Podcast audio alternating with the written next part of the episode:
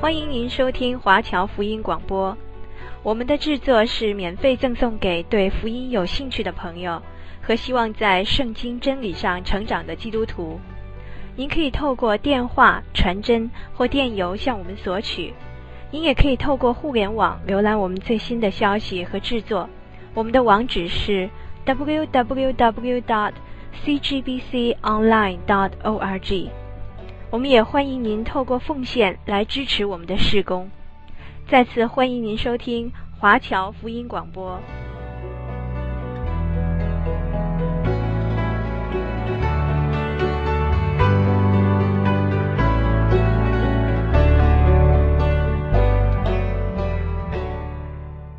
现在我们要看约书亚开始要在应许之地作战，他所面对的有三个很顽强的敌人，一个就是耶利哥，第二个是爱城。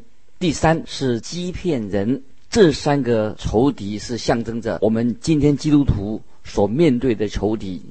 耶利哥是代表着世界，爱城呢是代表我们肉体血气的肉体，基遍人代表撒旦。回想约书亚他的战术，首先是攻下了耶利哥城，取得的应许之地的一个重心，然后往北攻打艾城。向南，这是要跟基遍人做了妥协。很显然的，基遍人是他的下一个目标。但是基遍人相当的狡猾。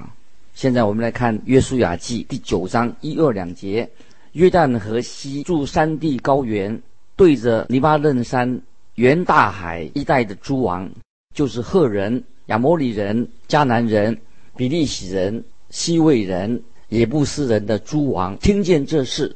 就都聚集，同心合意的要与约书亚和以色列人征战。毫无疑问的，这些王要集结起来结盟来对抗以色列人。可是他们失败的，他们也没有办法阻挡以色列军队的推进。也许这就是欺骗人改变他们原来的计划的原因。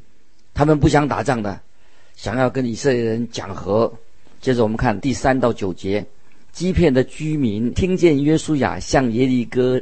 和艾城所行的事，就设诡计，假充使者，拿旧口袋和破裂缝补的旧皮酒袋驮在驴上，将补过的旧鞋穿在脚上，把旧衣服穿在身上。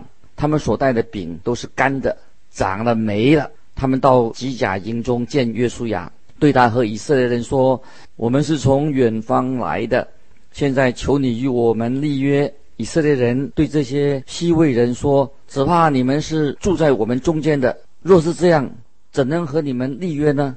他们对约书亚说：“我们是你的仆人。”约书亚问他们说：“你们是什么人？是从哪里来的？”他们回答说：“仆人是从极远之地而来，是因听见耶和华你神的名声和他在埃及所行的一切事。”我们看到基遍人很精明，而且他们是一群骗子。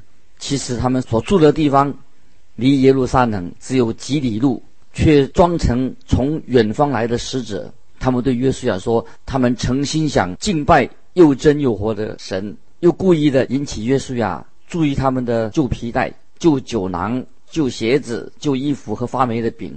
这是他们精心设立的骗局。约书亚就上了他们的当。神曾经吩咐以色列人要彻底的消灭迦南人的外邦人。”也不可跟他们立约。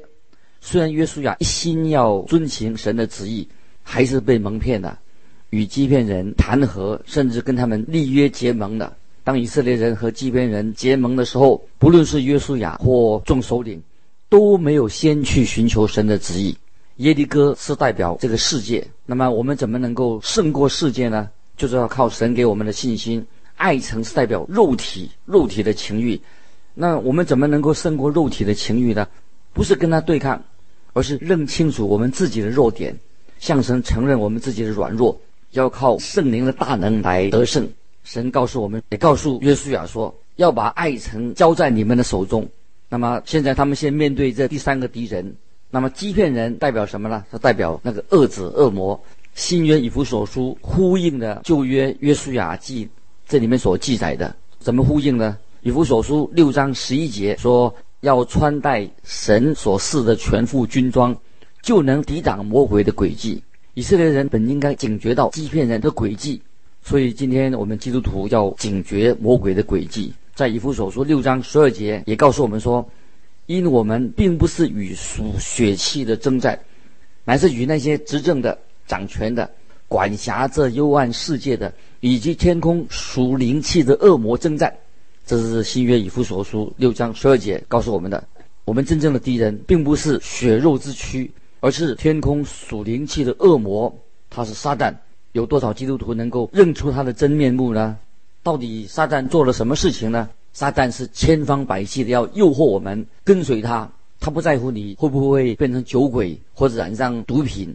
虽然在酒吧或者罪恶深渊当中打滚的人是属于撒旦所控制的，而撒旦自己却羞于跟他们同伙。撒旦做什么事情呢？也许在主日他会去教会。下个主日也许还是去，他装的很敬虔的样子，目的是要你俯伏敬拜他。撒旦非常的狡猾，他已经迷惑了许多的基督徒。恶魔他会蒙蔽我们的眼睛，在哥林多后书二章十一节，哥林多后书二章十一节这样说：免得撒旦趁着机会胜过我们，因我们并非不晓得他的诡计。听众朋友，我们一定要知道。魔鬼的诡计，有时我们真是看不出魔鬼的诡计。我们要怎么样能够克服魔鬼呢？克服这个敌人呢？雅各书四章七节告诉我们说：“故此，你们要顺服神，勿要抵挡魔鬼，魔鬼就必离开你们逃跑了。”亲爱的听众朋友，最要紧的，我们要抵挡魔鬼，我们要顺服神。在我们现今的世代里面，我们要与神紧紧的相交，常常。敬畏神，魔鬼撒旦正在四处要欺骗神的儿女，欺骗基督徒。他非常的狡猾。有时我自己对许多的基督徒很无知、很愚蠢，感觉到很惊奇。因为撒旦魔鬼他用尽了心思要迷惑啊基督徒。你知道为什么现在的宗教骗子会那么多吗？是因为基督徒很容易上了他们的当，常常就是照单全收。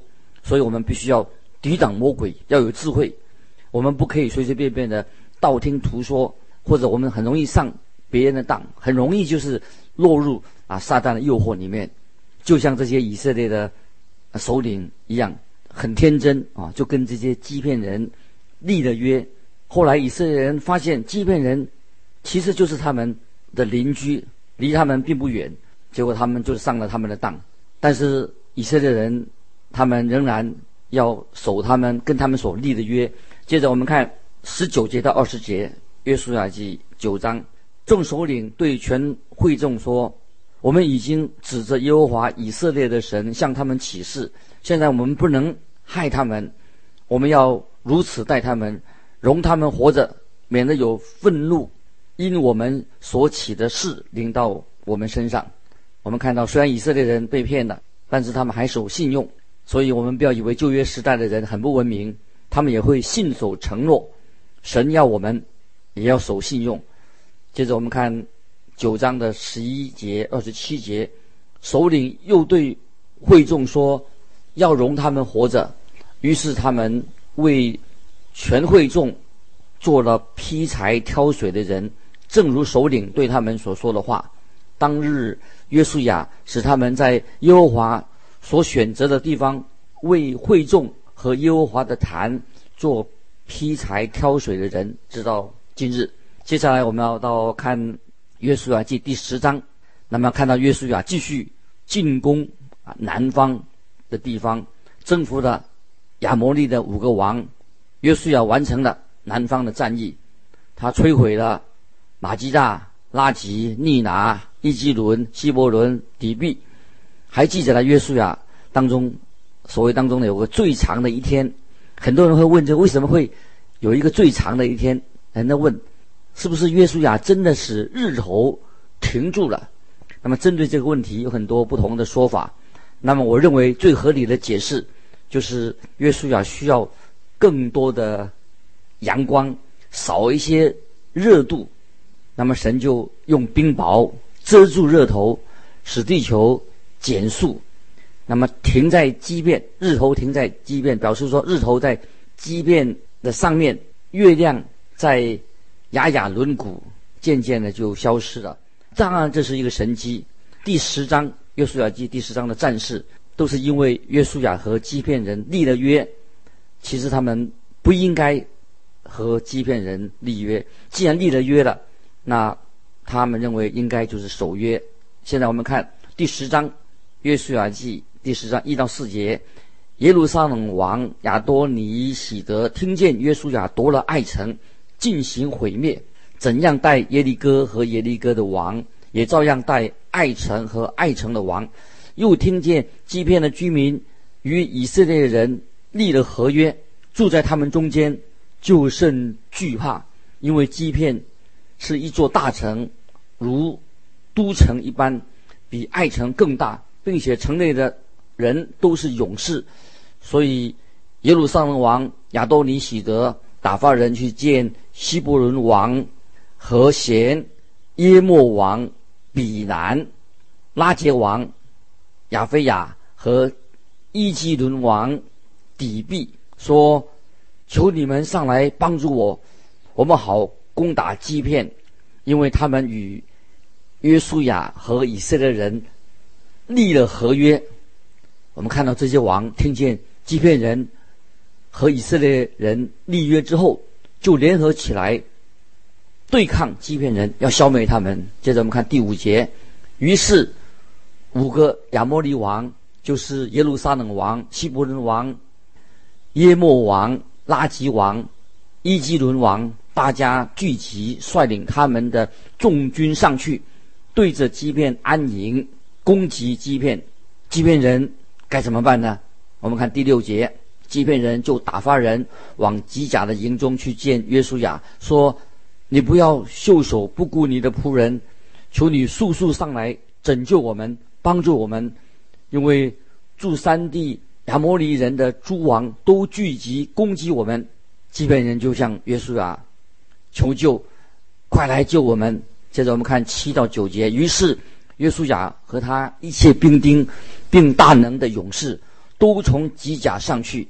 耶和华对约书亚说：“不要怕他们，因为我已将他们交在你手里，他们无一人能在你面前站立得住。”约书亚就终夜从机甲上去，猛然临到他们那里。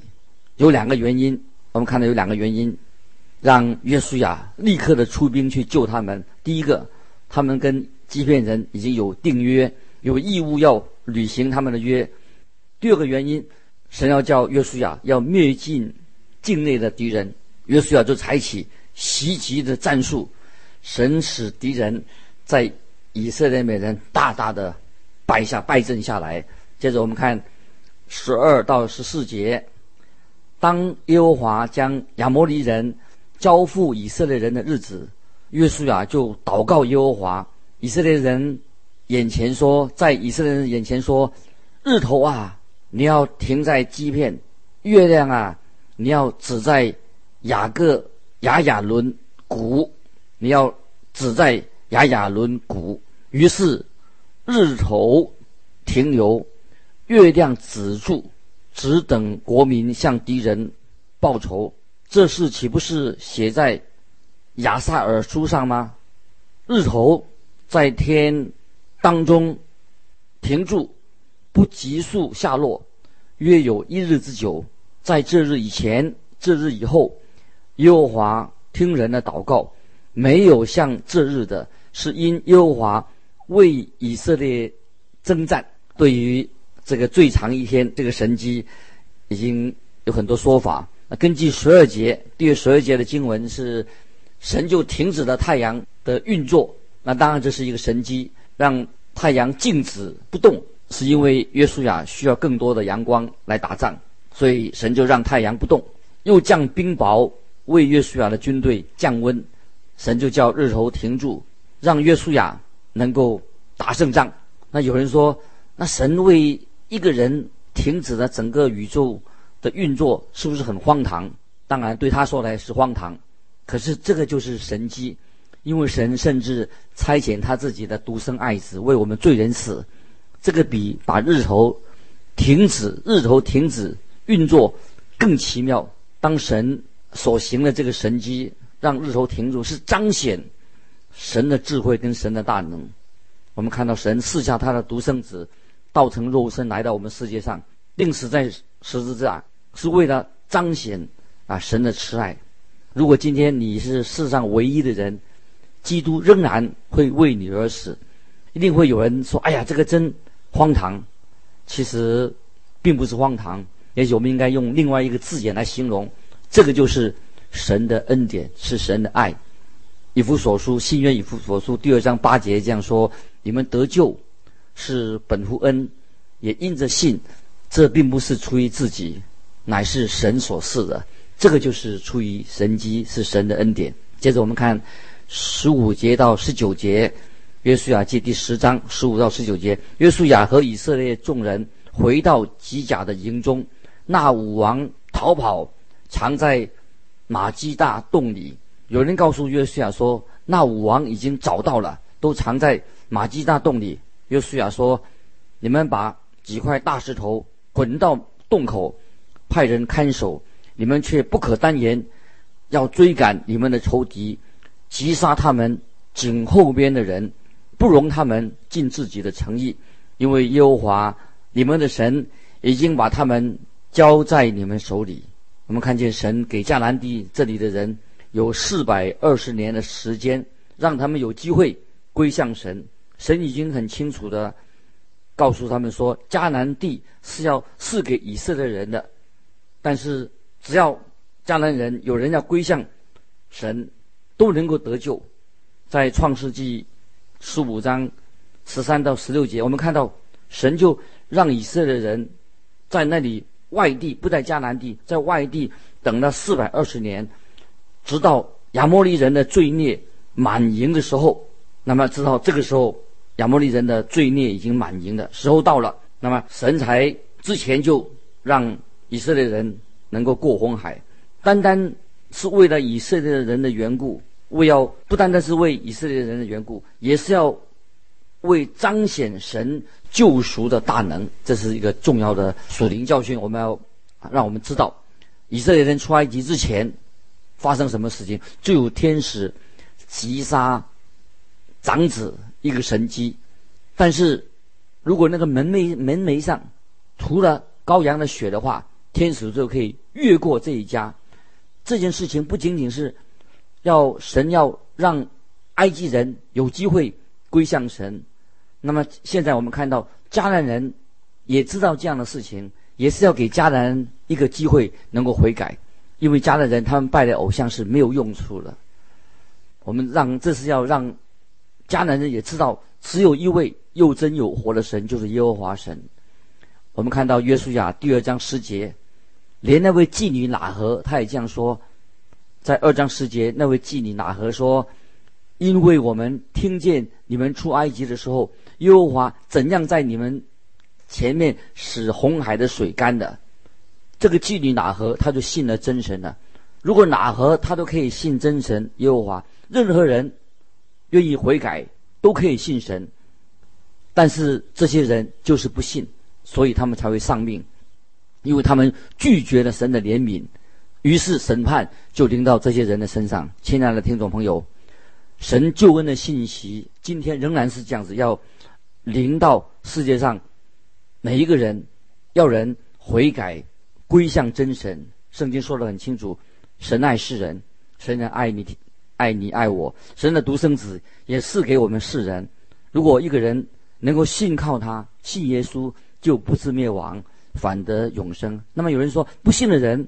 就会灭亡吗？是的，圣经说得很清楚。我们看到迦南人，他们所面临到的拒绝神的恩典，他的后果就是这样子，因为他们不愿意信靠神。这样听起来好像有点刺耳，但是并不是刺耳，这是今天你我最需要的福音的救恩。圣经就是这样说的。接着我们看约书亚记十章二十四、二十五节，带出那五王。到约书亚面前的时候，约书亚就召了以色列众人来，对那些和他同去的军长说：“你们近前来，把脚踏在这些王的颈项上。”他们就近前来，把脚踏在这些王的颈项上。约书亚对他们说：“你们不要惧怕，也不要惊慌，应当刚强壮胆，因为耶和华必这样待你们所要攻打的一切仇敌。”这些王这个时候一字排开，当然令人感觉到心惊胆战。也是在四十年之前，摩西曾派探子窥探迦南地，他们回报说：“我们不能够进入那地，我们不可能得到那地。”现在这个时候，约书亚就让他的将领把脚踏在这些王的颈项上，目的是要坚固以色列百姓的心，因为他们常常是心惊胆战的。然后约书亚就杀了这五个王，然后把他们挂在五棵树上。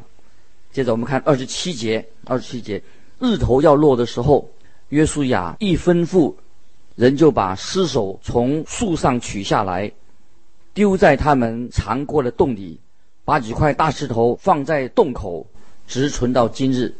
今天其实我们没有资格去批判以色列人啊，他们旧约时代他们的做法，因为他们并不是目无法纪的，因为这是一个解决问题的方式。如果当时约书亚又把这些王释放的话，把他放回去了，他们一定会重组军队来对抗约书亚，也许会造成更大更大的伤亡。所以在日落的时候，以色列人就把这些五王的尸首从树上取下来，他们没有让这五个王的尸首留在树上过夜，因为在旧约生命记二十一章二十三节这样说：生命记二十一章二十三节说。他的尸首不可留在木头上过夜，必要当日将他埋葬，免得玷污了耶和华女神所赐你为业之地。因为被挂的人是在神面前受咒诅的。让我可以想到新约加拉太书三章三节，加拉太书三章三节这样说：基督既为我们受了咒诅，就赎出我们脱离律法的咒诅，因为经上记着。凡挂在木头上的，都是被咒诅的。这个经文很重要。我们知道，我们的救主耶稣基督是被钉死在十字架上，他们将他从十字架上放下来，因为经上说，凡挂在木头上，都是被咒诅的。我们知道，我们的救主耶稣，他钉十字架是为了你，也是为了我，担当的罪的咒诅。我们再看。约书亚记第十章的四十一、四十三节，约书亚从加底斯巴尼亚攻击到迦萨，又攻击歌山全地，直到欺骗。约书亚一时杀败了这些王，并夺了他们的地，因为耶和华以色列的神为以色列征战。于是约书亚和以色列众人回到。吉甲的营中，我们看到啊，这段经文是说到神使以色列人、以色列人得胜，也神也使以色列人得到土地为业，进到应许之地，得到这个地方。那今天我们基督徒也是要靠，唯有靠耶稣基督得胜，得到一个得胜的生命，是因为耶稣基督活在我们信徒的心里面。我们可以得到他所赐给我们天上属灵的福分，这也是耶稣基督应许给信他的人的产业。听众朋友，我们实在啊，信靠耶稣的人是有福了，因为耶稣基督为我们的罪被钉在十字架上，他担当了我们的咒诅，释放我们，使我们真正在耶稣基督里面成为一个得胜的人，也可以领受到啊，神给我们属灵的。福分，这是在基督里面应许给我们的产业。约书亚记八章三十到三十二节，那时约书亚在以巴路山上为耶和华以色列的神筑一座坛，是用没有动过铁器的整石头筑的，照着耶和华仆人摩西所吩咐以色列人的话，正如摩西律法书上所写的，众人在这坛上。给耶和华奉献燔祭和平安祭。约书亚在那里当着以色列人面前，将摩西所写的律法抄在石头上。那么在爱城得胜之后，约书亚就在这个以巴鲁山为耶和华神筑了一座坛，然后以色列人就按着摩西所吩咐的形式，约书亚宣读了律法书上的祝福和咒诅。这个在《申命记》十一章二十六到三十二节也有记载。那接着我们看《约书亚记》的第八章三十四、三十五节。随后，约书亚将律法上的祝福、咒诅的话，照着律法书上所写的都宣读了一遍。摩西所吩咐的一切话，约书亚在以色列全会众和妇女孩子，并他们中间寄居的外人面前，没有一句不宣读的。听众朋友，请注意，约书亚完整的宣读了律法书，不只是宣读了一部分，而是宣读了全部分的律法。今天我们就分享到这里，愿神祝福你，我们下次再见。